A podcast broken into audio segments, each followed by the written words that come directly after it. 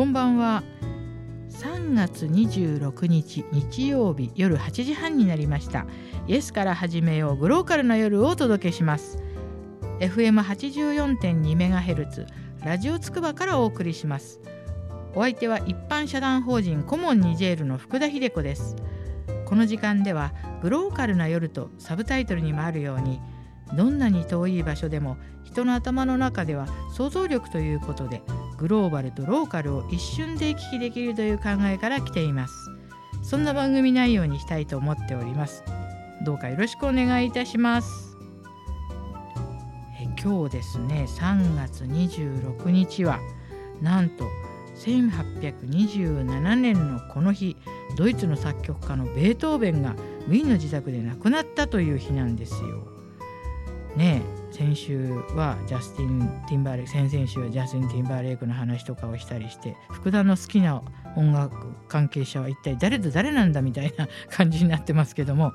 ベートーベンは好きですよ。で皆さんまたちょっと訳にそれますけどあの私がベートーベンが好きって言ったら「福田さん大丈夫ですか?」って言われたんですけど「えなんで?」って聞きましたら人間はベートーベンやっぱり曲はベートーベンだな、えー、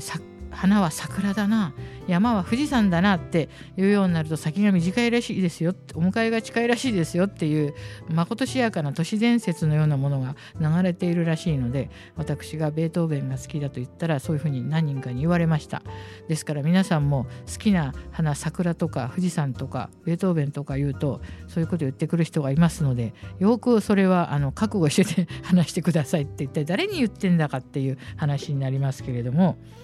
このベートーベンはね、まあ、この亡くなった時に2万人もね本当参列者が市民がもうその死を惜しんだということでねたくさんの弟子に棺を担いでもらっても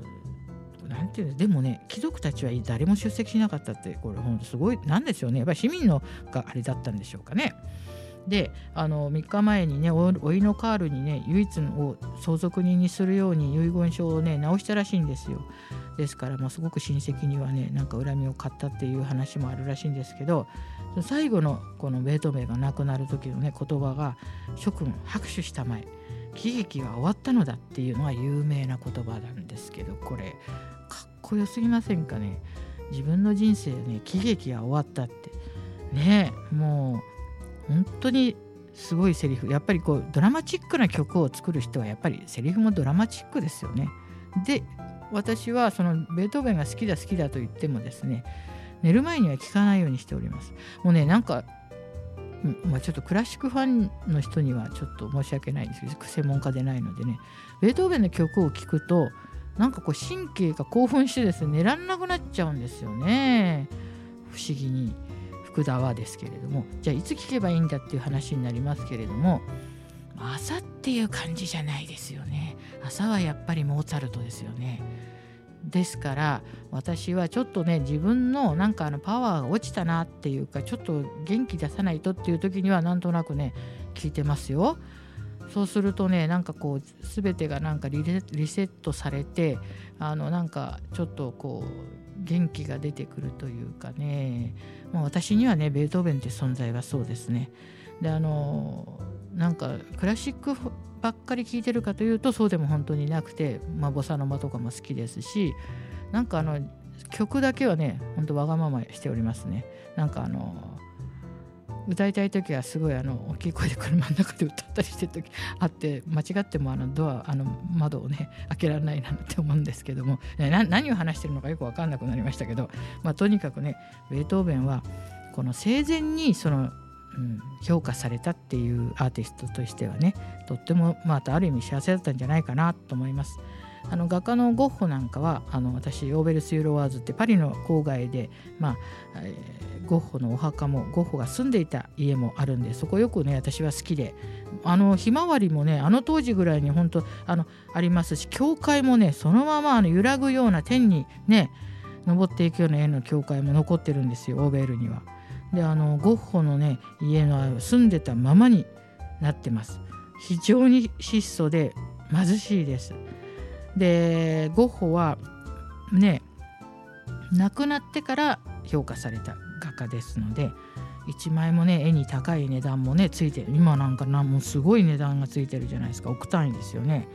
だからアーティストもやっぱり生きてる時に評価された人と亡くなってからの評価されたっていうことを考えればベートーベンなんかは本当にねもう、ま、大作曲家ですけどその生きてる時から評価されたっていうのはすごい幸せなことだったんじゃないかなと思います。それからもうあの、ね、耳の疾患がありましたのでねこうやはりもう途中から全く聴力がなくなったっていうことがありますけどもなんかそれなのにすごいなっていううんなんかこう今週の福田はちょっとベートーベンのお話なんか持ち出しちゃってなんかどうしたのかなって言われるかもしれないですけどこれも私ですから好きなんですけどはい。であのまあえー、よくねあの年末になると大工とか歌ったりしますよね。もうあの喜びの歌でしたっけ？あそうでしたね。ちょっとねなんか私運命と間違えたりしてる時あるんですけども。でもあのベートーベンはやっぱりこうまあ、歌もそうですけど結構今はねクラシックって言ったらなんか気取ってるとかなんかちょっとあんまり聞かない人も多いかもしれないですけどその時の流行り歌ですからね。あのこのベートーベンが来た時はみんなきっと新しい曲って常にいつも「えなんだこんなこんな曲作ってみたいな」すごく散々に言われたりもするでしょうけど今クラシックとなっている曲は全部そのね昔は流行り歌だったわけですからそういうね感覚も面白いななんて思いますけどもね。えー、というわけでまたあの今週もですねグローカルインタビューは先週に続いてコアンドフルノーの名越さんにお話を今日は聞いております。ではあの名越さんのインタビューをあの流しますので皆さんお聞きください。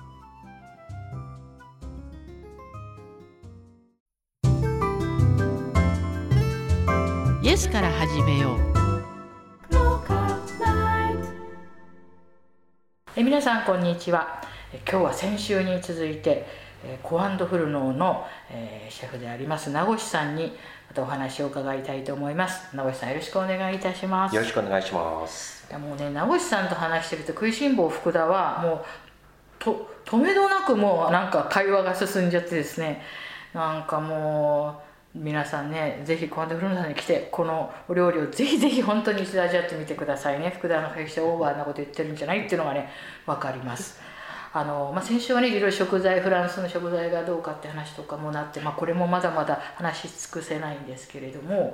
あの、えー、名越さんのねお料理で福田がすごく感動したものはたくさんあるんですけど、えー、バレンタインのねチョコケーキを一度やちょっといただいたんです。バレンタインのコースの時に。もうねそのチョコケーキを食べた途端になんかすごいなと思いました。ありとあらゆるチョコレートの、えー、スタイルというかそのデザートのそれがその一切れに全部詰まっていたんです。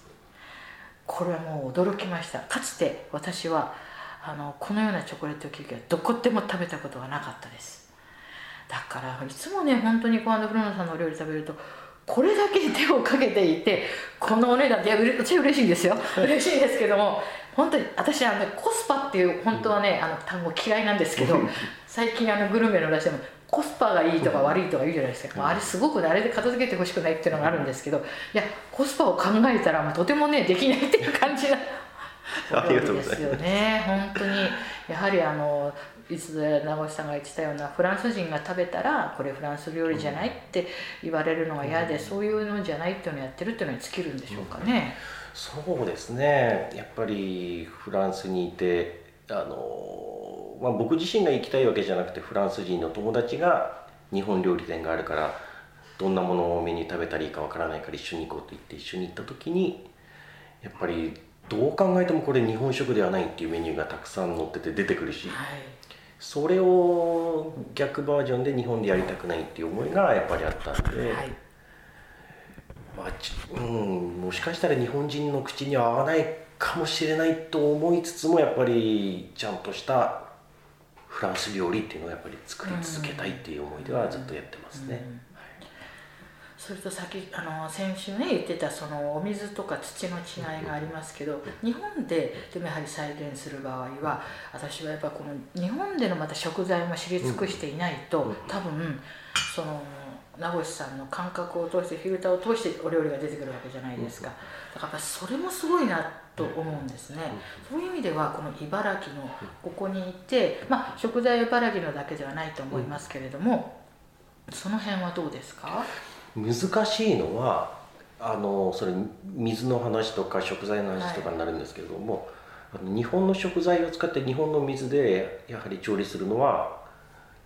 問題ないんですけれども、はい、例えばあのフランスの食材とかも使うこともあるので、はい、その時には出来上がりがちょっとずれたりすることはやっぱりあります。いやもうなんか深い話だな、ちょっと福田今日ちょっとなんかもうあのすごい幸せなんですけどこういうもうすごい濃い講義のような話を聞いてなるほど。フランスの食材ですね。でそこはあの最後にまあありとあらゆる技術っていうわけじゃないですけど今までの経験を生かせ、えー、生かして、えー、あの微調整しながら自分が思ってるとこまで持ち上げてくるっていう感覚はありますね。なるほどね。日本の食材ででしたら問題まあそういうもんなんでしょうね。いやそれも今今日ちょっと本当にいろんなことを長年疑問に思っていた私にとってはすごくそれはよく分かります。要するにまああの朝起こす時に、まあ、フランス語で起こしてあげれば目覚めるのかなっていう感じもしますけれども 要するに食材っていうのはそういうことですよね。だと思いますね。えー、うんでやはりあの難しいのがですねあのフランスの有名な三つ星とか有名なお店の提携店として支店として日本でやっている方たちがよくいらっしゃるんですけれどもやはりああいうのはとても難しいと思います。そのままのメニューをこっちに持ってきてやってもやっぱり美味しくならないんですね。なんでうんあれは僕ぜひともやめていただきたいことの一つですね。なんかよく分かりすぎるぐらい分かるって感じ、うん。なんかああいう有名な人のそのお店のどうとかって言っても多分お店の名前が、まあ、日本でも知られてるというか、うん、それでいくと思うんですけど、うん、だって全部向こうのお店とまた違いますよね味が。もう全部違うはずなので、うん、あのでもよく聞く話では行ってがっかりしたっていう話は聞くんですけど、でもあれは絶対に同じ製法で同じレシピで作ってるんですよ。でもがっかりしてしまうっていうのはなぜかっていうところで別に料理人の腕が悪いわけでもないですしうん、向こうの水と食材と本当に空気と全てがあってあの味になるんでそれをこっちに持ってきて再現しても絶対同じものにはならないのでそうですね、うん、で私はあの実はちょっと京都に、まあえーと、お寺がっていうか京都に、まあ、主人の実家もあるので行くんですけど京料理あのやる場合は全部京都京都の料理組合が水まで送ってますから野菜も、だからやっぱりその本当にそれと同じものをしようとしたら、そういう話になるわけで下手したら私はその発酵するものなんかは空気までも変な話ですけどそれはあると思いますね、もし同じようにするんであれば、あの空気は全然違いますね。違いますよね。全然違います。ね、だからやっぱりその時に何を作るかっていうのはもう全てまあシェフの感性に委ねられるしシェフが美味しいと思うものそれを作るっていうことがやっぱり一番私はやっぱりそのいいことなんで何かを幻影を追い求めていても、もう幻影は消えますからね。ね。えー、いやすごくねよく分かって今日はなんだかいろんなちょっとこれはこの名越さんにはちょっと定期的にインタビューに行きたいかな感じですね。大丈夫です。いつでも来てください。なるほどね。でもあのまたさっきのちょっとガトーショコラというかチョコレートケーキの話になりますけど、チョコレートってね私ちょっとこの間もバレンタインのあのことでチョコレートのちょっと特集で話をしたんですけどまあチョコレートってものすごく魅惑的なものというか不思議ですよね。不思議ですね。特にフレンチのレストランでデザートにショコラがない店はないと思うので。ないですよね。うん。チョコラだけはもう絶対置かないといけない。ですね。ですね。なんかもう我流転生じゃないけどショコラがなかったらなんか大事な最後の点が本当に完成しないっていう感じがしますよね。で私あの去年行った時になんかすごくその年のチョコレートのなんかコンクールで一番やった人のお店が、まあ、地方だったんですけどたまたまそこに行ったんで行ったんですけどカカオの原産地別にチョコチョコがなっていてちょっとそれを名前を見ないで自分がどれが一番なんかちょっとこうグッとくるかなと思ったらね、西アフリカの私が行ってた近くのコートジボワールいや私もちょっとなんか向こうで暮らしたのがまだ残ってんのかなと思ったんですけどコートジボワールさんのが一番美味しかった。私には。でもやっぱ他の友達は違うのを選んだんですね。だからやっぱこのまた味覚の本当その好みとかなんかそれもすごく不思議だなと思って、やはりこうチョコレートの扱いに関しては名越さんはどういうことに気をつけておられるんですか？まあチョコレートは本当にとても繊細なものなので、はい、まあ、僕は基本料理人なんで、はい、パティシエさんではないんで、はい、そこまで技術はないんですけれどもやっぱり温度は特に大切ですね。温度管理がまず。あんなチョコレートケーキいただいて私なんかそう今またあのパティシエさんではないのでって言われるとねもう私はもうのけどっちゃうんですけどいや本当にチョコだからちょっと今そう知り尽くしてる感がすごくあのチョコレートにはケーキにはあってちょっと聞いてしまったんですけど温度管理ですか？温度管理はとても大切ですね。はい。そうですか、はい。うん、まあ難しいですねチョコレート難しいですよね、うん、多分。チョコレートは難しいです。油脂があってなんとまあ嗜好品っていうような感じですもんね。そうですね。昔は本当になんか王様とかそういう人しか食べられなくてあのなんかチョコレートだけに含まれてるやっぱりそういうあの栄養素というかそれがあるから本当にオリジナルな食べ物だと思いますし、ね、ヨーロッパなんかではやっぱ贈り物にチョコレートかお花っていう感じですもんね。いややっぱりそしてあれは暑い地方でしかねカカオっていうのはまたならないから、うん、あれを求めに植民地も行ったようなもんでしょうしね、まあ、最初はそれもあるんでしょうね。そうでしょうね、うん、なるほど。いや本当に。でもパティシエじゃないとはおっしゃってますけどあのまたね皆さんここに来たらあのスフレをねぜひまたいやもうなんか押し売りするようですけどもまたそのデザート全て美味しいんですけどスフレを食べたらもうなんかもう私なんかもう何て言うのかな気持ちが落ち着いて本当に幸せな気分になっちゃうんですけどやっぱスフレをずっと作れ作られてメニューに入れられてるっていうのは何かやっぱりこうこだわりがあるんでしょうか？そうですね。スフレに関しましては、まあ、皆さん他のお店でもやられてる方がいらっしゃるいらっしゃいますけれども通常はなんかチョコレート風味にしたりとか、はい、なんかフルーツ入れたりとかするんですけど、僕は普通にもうナチュールなの自然のままのやつの味でやってるんですけれども、まあやっぱりレストランで出せるデザートの一番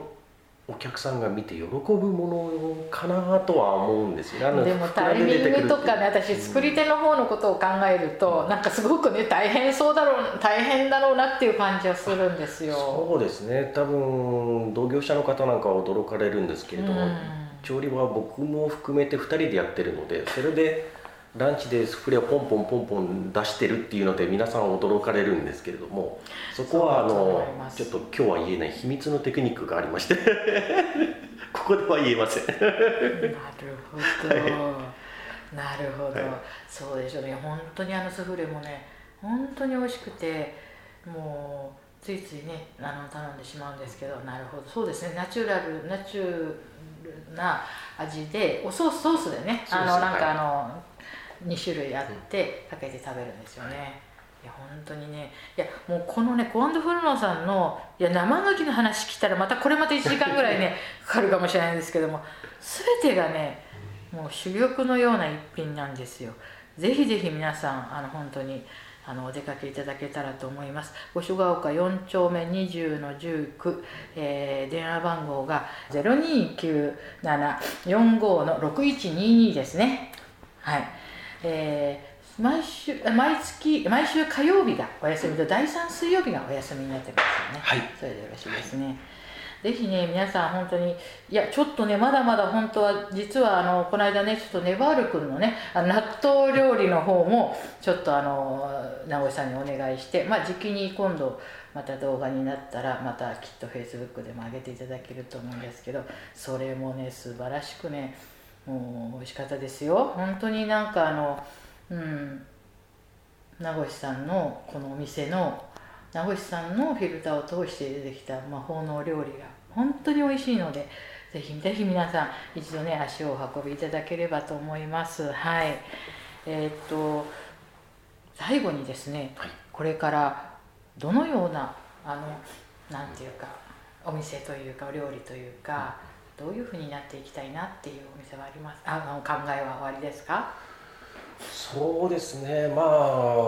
本当に料理を一生懸命やるっていうのはこれから先ずっと変わらないと思うんですけれども、はい、まあ何かできればなんですけれども何か一品でいいので構成になんか残るような料理っていうのをやはり作ってみたいですね。いやなんか感動しました今ので本当に。もうしいですね、うん、そういうのできたら死ぬ時に気持ちよく死ねるかもしれないですね。いやもうなんかねあのちょっとセラピストみたいなとこありますね。直井さん 直井さんの話聞いてたらなんかあの自分自身もすごく心が解放されてなんでのか分かんないんですけどやっぱりお話もすごくあのなんか料理を頂いているようにやはりすごく味わい深いあのインパクトのあるお話を伺えることができました。あの先週と今週本当お世話になりましたがまたですね、はい、ぜひお邪魔してですね、はい、ぜひいろいろ料理のお話を伺いたいと思いますのでどうも本当に今日はありがとうございました。ありがとうございました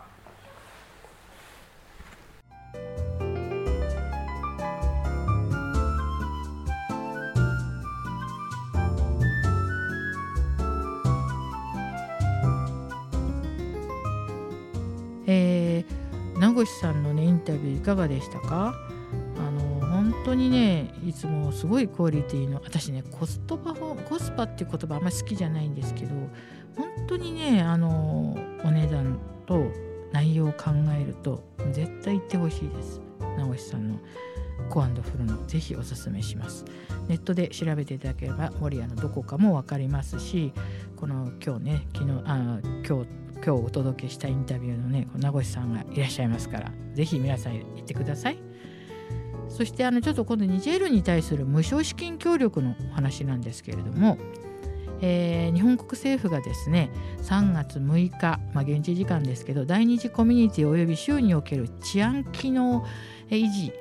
能力強化月間あ強化月間じゃない強化計画に関する書簡の交換っていうのをまあこれそういうちょっとお堅いタイトルで出てるんですけども要は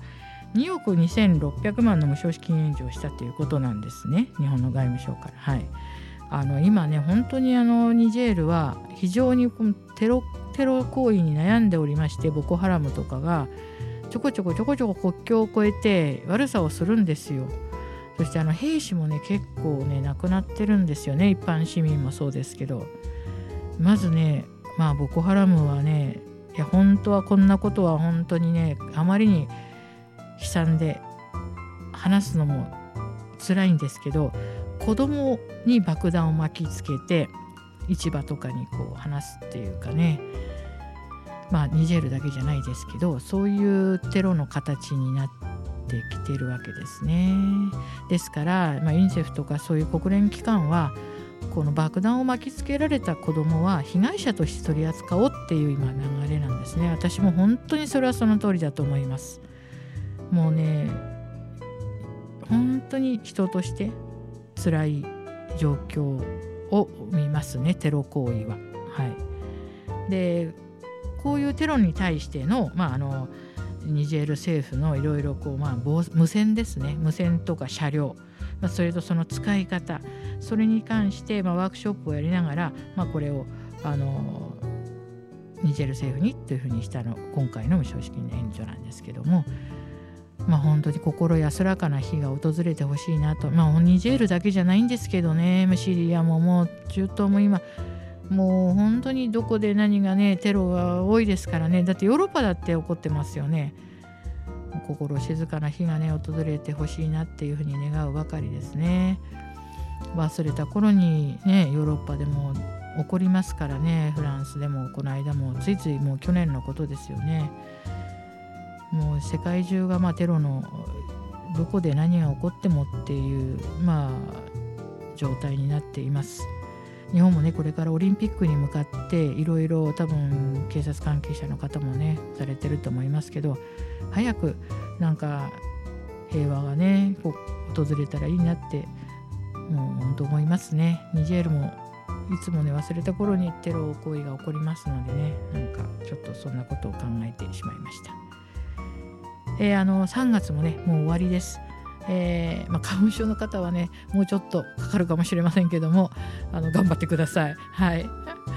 それから、まあ、ちょっとね名残雪、まあ、ちょっと暖冬だ暖冬だって言ってからまだねちょっと油断できない感じですけれどもね。皆さんどうかお体に気をつけて4月をお迎えくださいませ。年度末の方は大変ですね。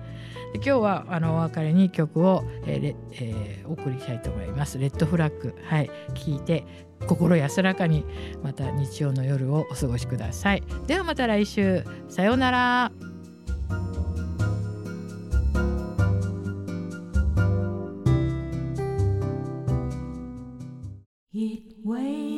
Night